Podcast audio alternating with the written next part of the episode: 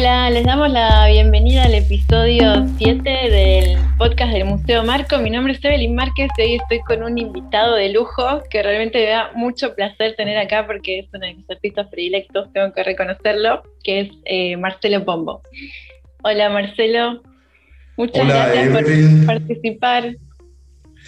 Evelyn, eh, gracias a vos por la invitación, la amabilidad de la introducción eh, de tus palabras recién. Ah, un placer que, te guste mi trabajo. Así que bueno, ah, feliz de estar acá.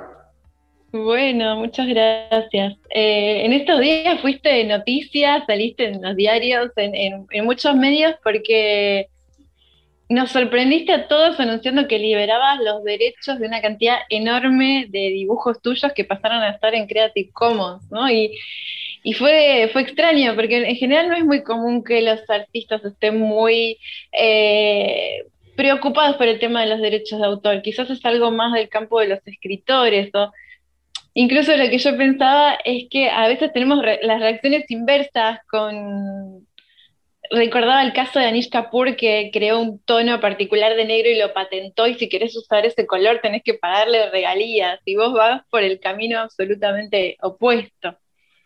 Sí, sí, son, son, tantas cosas eh, a tomar en cuenta, tantas consideraciones que tuve. Eh, por empezar, eh, ubicarme en mi contexto, ¿no? Soy un artista de un de un país periférico eh, y va, a ser muy difícil, eh, eh, o ya te diría a esta altura, a mi edad, imposible que corra una suerte tan, tan venturosa como la de Anish Kapoor y un montón de artistas de los países centrales, donde justamente tienen que ocuparse de controlar eh, la difusión de su obra, que es muy, muy demandada, esa, eh, esa difusión, esa reproducción de, de imágenes.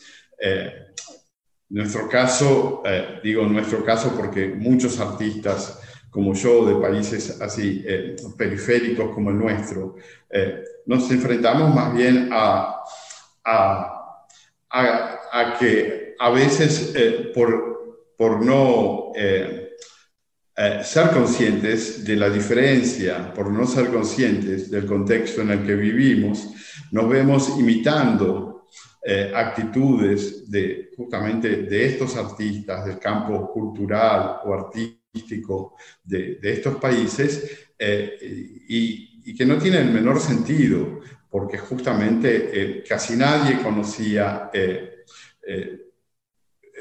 la mayoría de estos dibujos, por más que muchos de ellos los expuse.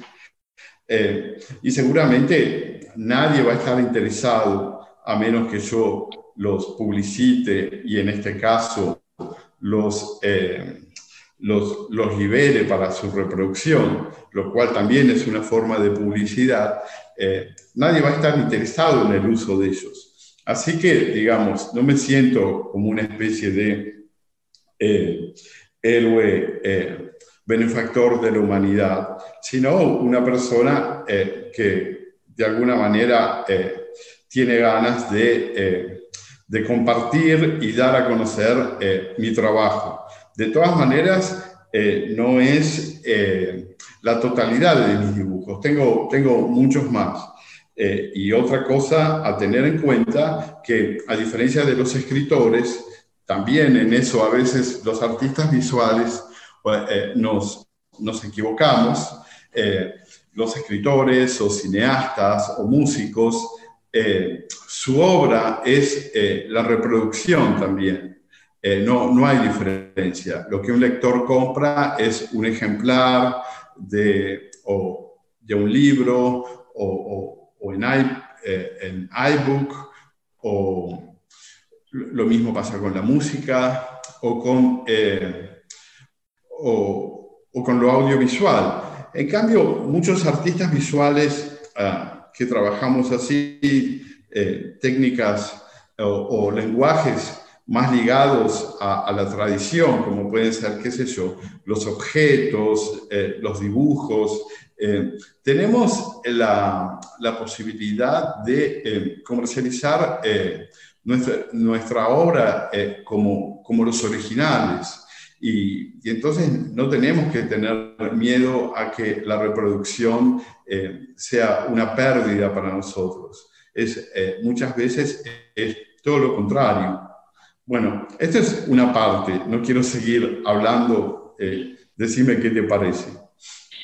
Eh, bueno, pero también no solamente es la reproducción, también es el temor al plagio. Esto es algo bastante frecuente. Ah, bueno, no, eh, claro. no, yo tengo así como una, ah, ¿cómo te podría decir? una acentuada eh, percepción de, lo que, de que nuestro trabajo es una, una cita constante, una cita infinita.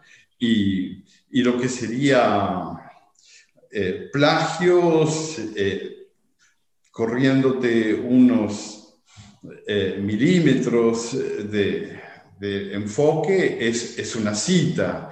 Eh, y una cita siempre es eh, un honor, un homenaje. Así que ojalá corra con esa suerte. Eh, después te quería decir otra cosa, pero me olvidé sobre el temor al plagio. Ah, no, bueno, perdón. No, vos mencionaste algo hace, un ratito acerca de que alguna vez habías expuesto los dibujos, pero yo, bueno, he, ido a algunas muestras individuales tuyas, pero no, a todas, por supuesto, y, la primera vez que yo vi tus dibujos fue en la muestra de Fundación Fortabat. Hasta ese momento jamás los había visto ni siquiera en, en, internet y para mí fue un descubrimiento fabuloso que se me cayó la mandíbula. y no sé si previamente habías expuesto alguna vez, porque tenés eh, en estos que están liberados desde los años 80? ¿Como venías exponiendo estos dibujos con frecuencia o fue una, una revelación? No, lo de los 80 menos. Eh, lo de los 80, eh, específicamente la serie de dibujos del 82, por ejemplo, los expuse una vez, una selección pequeña en la casa de Monique Alschul, en otra ocasión fotocopias que eh, mandé a una muestra eh, de arte correo que organizó Mauricio Vilaza, un artista de Sao Paulo al que conocí y que murió de SIDA en los 80. Después, más tarde, eh, las silografías que hice cuando participé, participé como activista en el grupo de, el grupo de acción gay, en el GAC, esos los expuse junto con otros dibujos, eh, por ejemplo, que en el sitio web eh, están agrupados con el nombre de la serie Dibujos de 1983. Todos esos dibujos los expuse en el Centro Cultural Recoleta.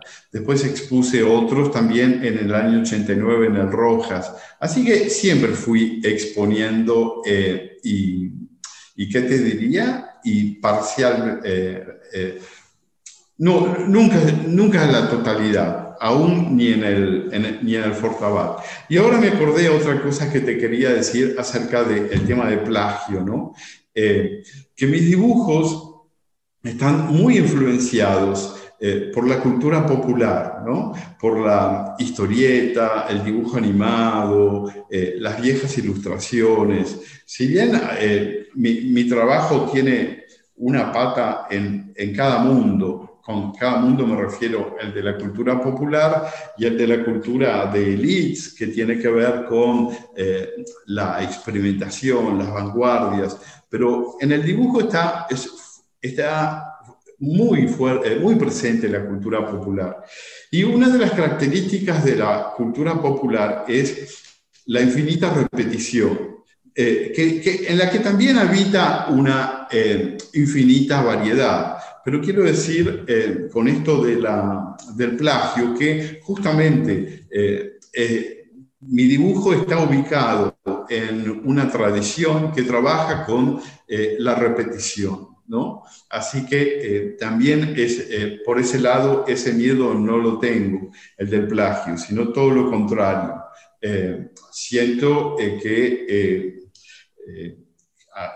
que sería eh, un orgullo, que es un orgullo, ¿por qué hablar en potencial? Que es un orgullo sentirme un eslabón de una, de una inmensa cadena eh, de reversiones de imágenes, ¿no? Bueno, a mí me pareció una estrategia muy coherente de tu parte, porque en tu obra en muchas ocasiones eh, justamente citaste o te apropiaste de obras de otros artistas, así que ahora pones tus obras a disposición para que otros se las apropien. Por ejemplo, yo te digo lo que pensé cuando, cuando abrí la web, me, dio muchas ganas de imprimir todo y hacer un libro para pintar. Me acordaba de hace, unos años Mansalva sacó una colección divina que era Sebastián Gordín para pintar, eh, Fernanda Laguna. Fernanda Laguna. Quiero, quiero un pombo para pintar. ¿Cuándo sale el pombo para pintar? Pero lo podés bajar cuando quieras en alta eh, eh, imprimirlo en el mejor papel que quieras y lo podés eh, pintar si estás de buen humor y rasgar si, si estás así en vena, en vena vanguardista de los años 50. Haciendo catarsis. También lo podés dejar en, la, en el balcón de, de tu departamento para que la, la lluvia y el polvo lo, lo vaya modificando. Como el regalo de casamiento de Duchamp para la hermana. Exacto.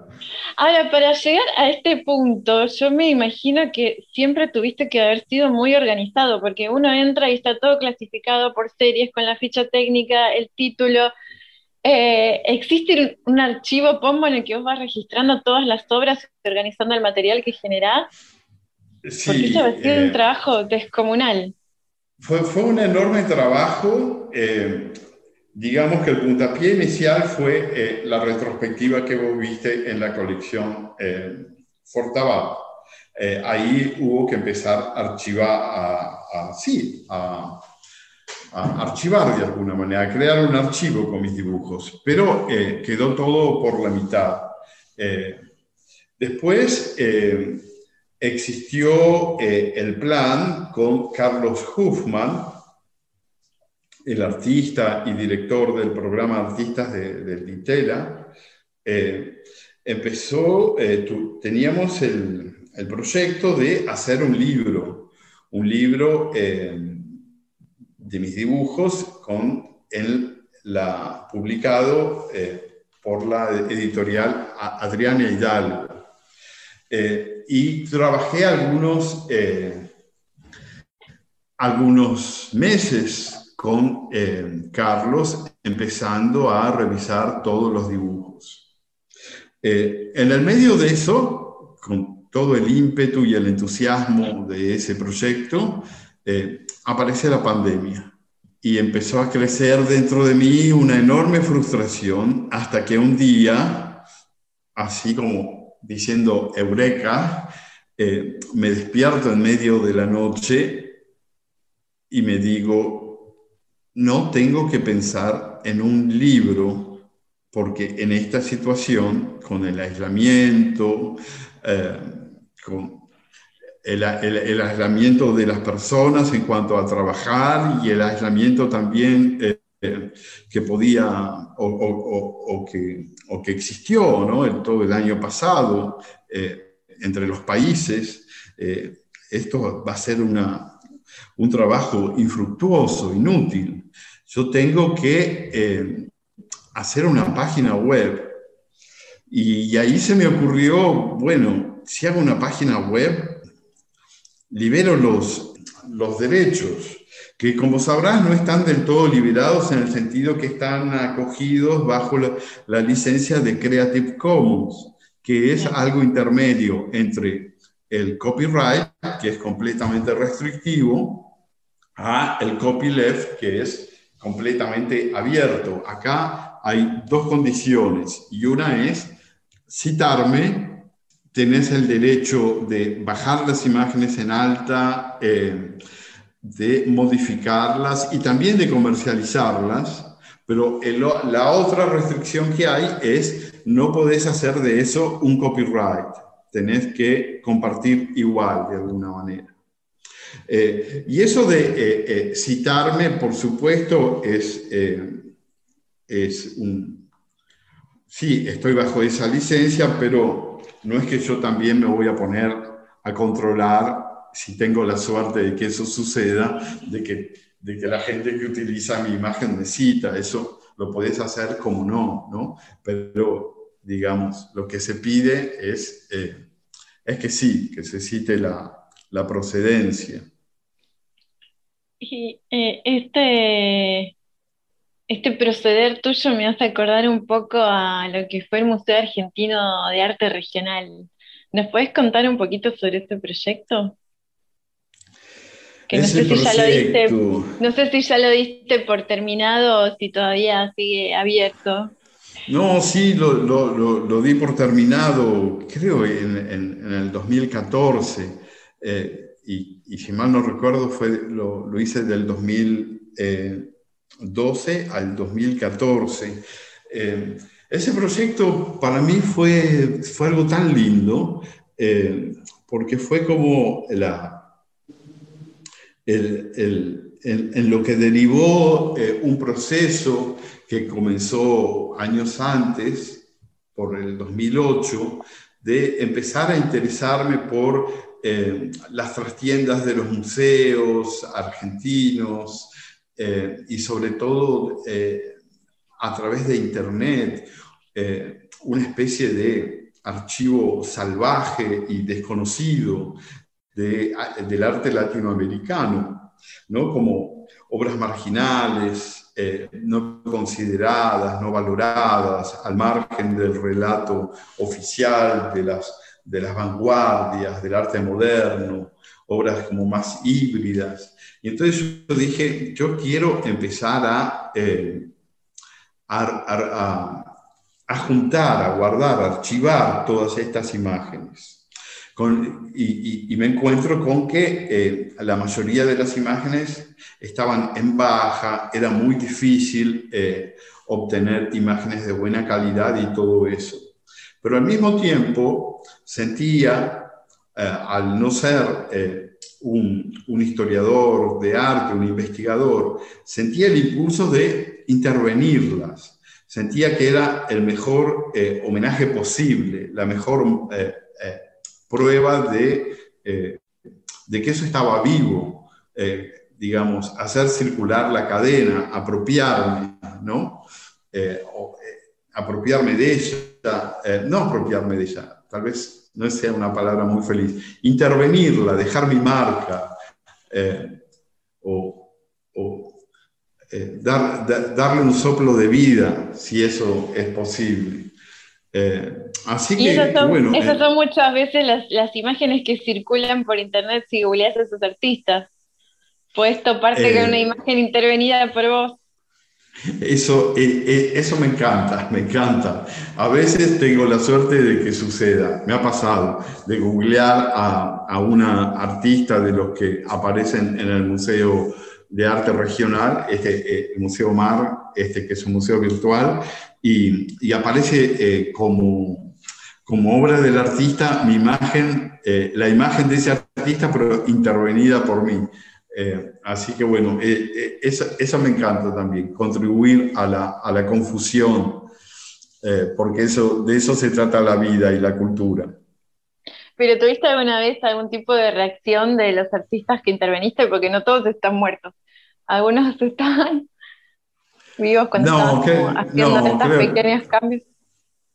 No, creo que a todos les habrá gustado. Y, hoy en día decías que es un museo virtual y ¿cuál es la dirección de, la web? ¿Dónde se puede buscar este museo? El, link es flickr.com barra fotos con ph barra todo seguido, Museo Argentino de Arte Regional. Barra fotos barra Museo Argentino de Arte Regional. Pero si googleas Marcelo Pombo, Museo Argentino de Arte Regional, seguro que aparece. Aparece. Bien. Bueno, y te, quiero hacer una pregunta que seguramente ya te han hecho mil veces, pero no sé, para mi generación es, y mucho más para los más jóvenes que yo, es, es, un hito que leemos en los libros de arte de los 90 o que estudiamos en la universidad en materias de arte argentino, pero nunca tuve la posibilidad de preguntarle a un protagonista de, ese momento mítico de, de la historia ¿Cómo fue formar parte de la escena del Rojas? ¿Cómo, cómo surgió esa movida? O sea, ya eran, era un grupo de artistas que eran amigos antes de que Gumier Mayer asumiera la, dirección del Centro Cultural Rojas, se conformó ahí. ¿Cómo, ¿Cómo se aglutinaron? ¿Cómo surgió? Me da mucha curiosidad. Sí, eh, algunos éramos amigos de antes, y muchísimos nos fuimos conociendo ahí. Eh, principalmente el grupo de conocidos veníamos de haber participado como activistas, en mi caso, un paso muy breve por el activismo eh, gay en el año 84 y 85, otros eh, más ligados a, la periferia de ese activismo. Eh, y lo que nos unió fue la, la, la, crisis, la, la, desesperanza. ¿Cómo es que dice el, el catálogo ese hermoso de Roberto Jacobi en el Reina Sofía? Lo tengo acá cerca. Dice, el deseo nace del derrumbe. Bueno, yo creo que algo de lo que nos unió eh, el, barro, el humus de, eh, desde el que brotó el Rojas, fue eso, una sensación de derrumbe, de derrota, ¿no? Eh, por un lado, había hacía unos pocos años que había terminado la dictadura y venía una crisis y estábamos padeciendo en el año 89 una crisis económica muy grande, ¿no? que fue la de la hiperinflación. Por, otro lado, eh, eh, comenzaba la pandemia del el SIDA, que era un, golpe fuerte al mundo gay, al mundo del underground, de la noche, en fin, una suma de, razones que, hacían a un momento de, de derrumbe, de desesperanza, de sentir que no había salida, y que fue el motor para imaginar algo, eh, no sé, bajarnos de, algunos artistas jóvenes, bajarnos del caballo de, eh, de los proyectos triunfales, de hacer obras enormes tipo Love New Yorkino, empezar a hacer pequeñas obras con materiales baratos en nuestra casa, empezar a reírnos un poco de el, eh, de la pretensión transgresora de las vanguardias y hacer cosas eh, bonitas, con chucherías, que le gusten a nuestras tías, a nuestras vecinas, más que a los críticos de arte.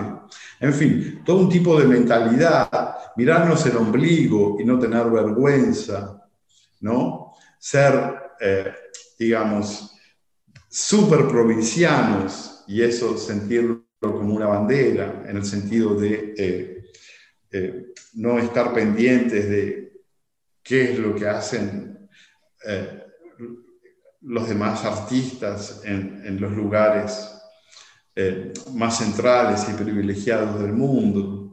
Bueno, en fin, una, una, una mezcla o una, ¿cómo, se diría?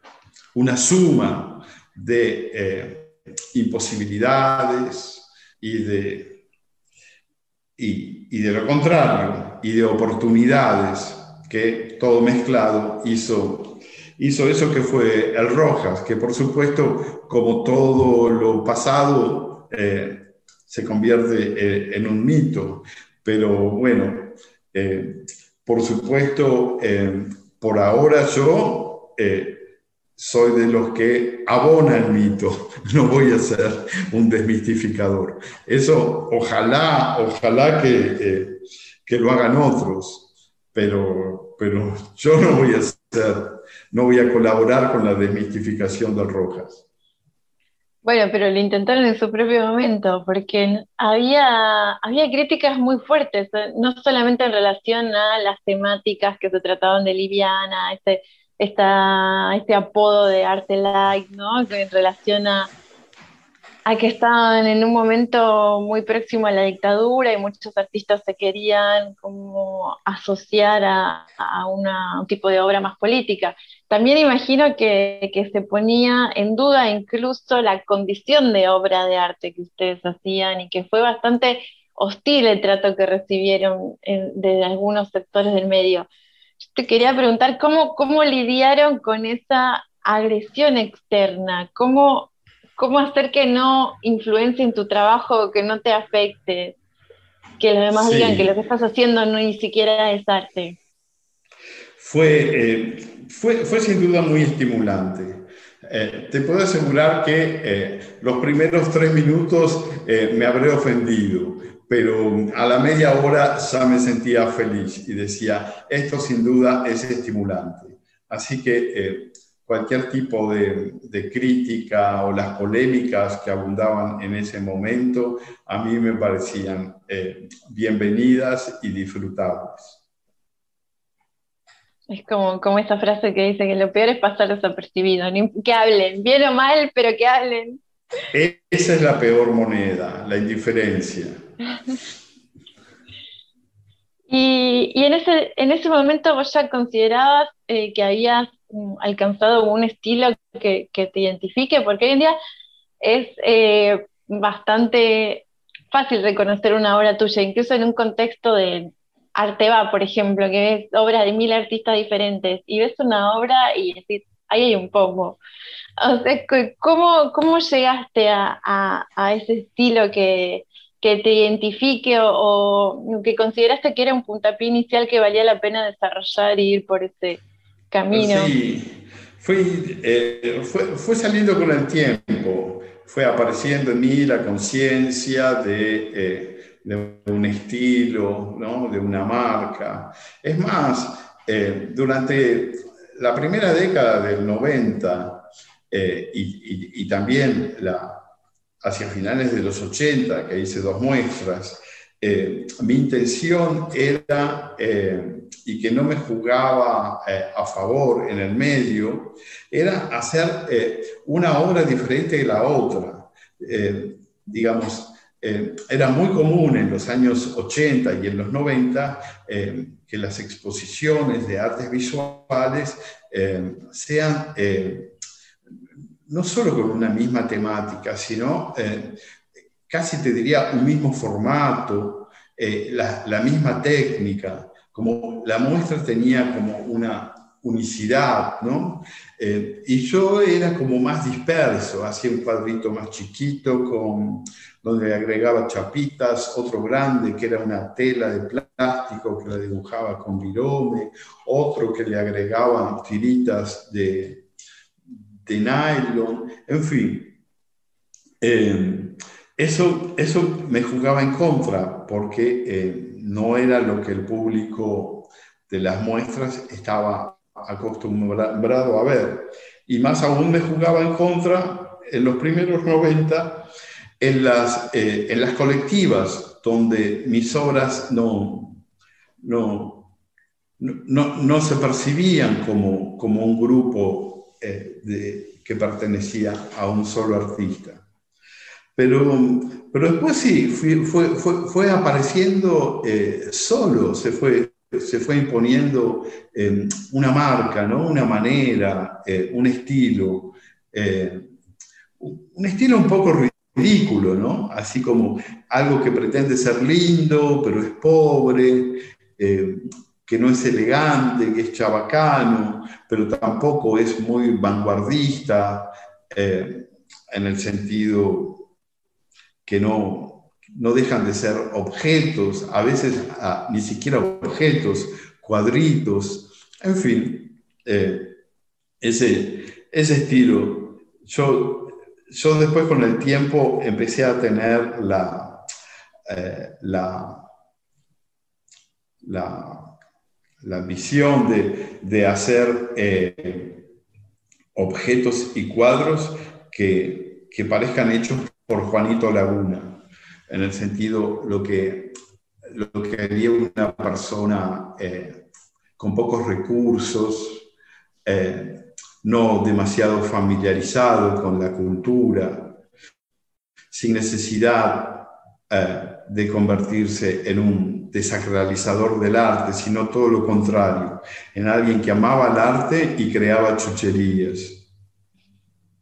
¿Y cómo llegaste a la técnica del dripping? Que para mí es, no, sé, necesitas un grado de concentración absoluta. Te imagino casi en estado de trance con esa superposición tan prolija de gota sobre gota. ¿Cuándo empezaste a incorporarla? Desde el comienzo, desde el comienzo de mitad de los años 80, cuando empecé a hacer eh, mis discos con collage, con, con fotos de revistas, también hacía un dripping y que por supuesto buscaba que sea un dripping, eh, un dripping eh, decorado, ¿no? No, no expresionista.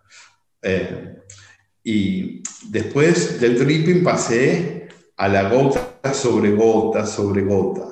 ¿no? Que, eso, que, eso tenía algo de demencial. Ahí es donde entro en un, en un en un periodo donde me sentía como una especie de, eh, de sacerdote del arte, ¿no? que pintar me hacía eh, eh, entrar en un trance. ¿no? Por supuesto, el esmalte sintético me intoxicaba lo suficiente como para entrar en trance. Eh, algo que me gusta mucho de vos como artista es que le pones mucho esmero en titular las obras. En general nada de sin título o algo casual, son frases intensas, bien pensadas. Sí, bueno, eso, eh, eso también lo fui adquiriendo con el tiempo, porque al principio, al principio eh, me, me, gustaban no ponerle título, no pensar el objeto autónomo que no signifique nada, pero después fui advirtiendo que a la gente le gusta que tenga un título. Y no solo eso, eh, para diferenciar un trabajo uno le ponía un título. Antes era, tenés una muestra de cinco trabajos sin título y terminás llamando a uno el paisaje rojo, a otro el rectángulo sobre, el sobre otro rectángulo. Entonces, así fui eh, entrando al mundo de los títulos. Al comienzo, eh, eh, por la necesidad de identificarlos y después tratando de darle una vueltita más seductora. Por ejemplo, unos que son conocidos como títulos dentro de la gente del mundo del arte es la Navidad de San Francisco Solano o el Vitró de San Francisco Solano. Cuando los expuse por primera vez en el año 1991, no tenían título.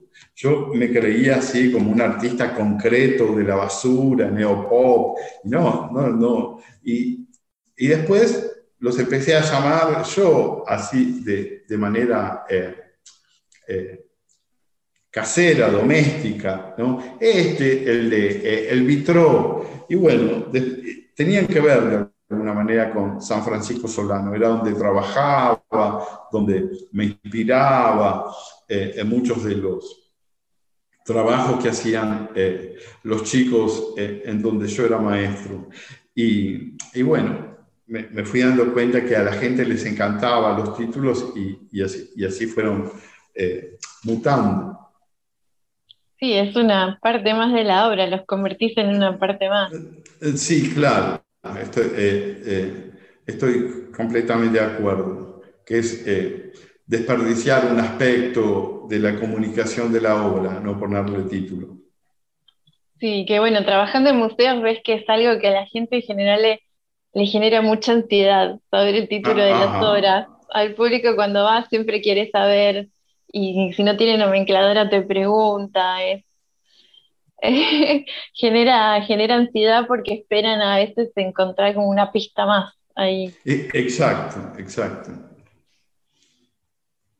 Bueno, a, veces también es, eh, es interesante un título para, para, despistar, ¿no? O para... También.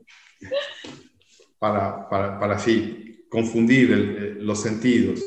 Sí, sí, Evelyn. Bueno, te hago una pregunta más para no, no robarte más tiempo. Eh, te quería preguntar, después de tantos años de, de trayectoria, ¿hay alguna obra que, que te haya acompañado siempre, que de la cual no hayas querido desprenderte y que tengas en tu casa y que siempre haya estado ahí con vos y que no estés dispuesto a, vender ni, canjear ni nada por el estilo? Mm, hay algunas, pero son secretas. Uh. bueno, nos quedamos con la intriga.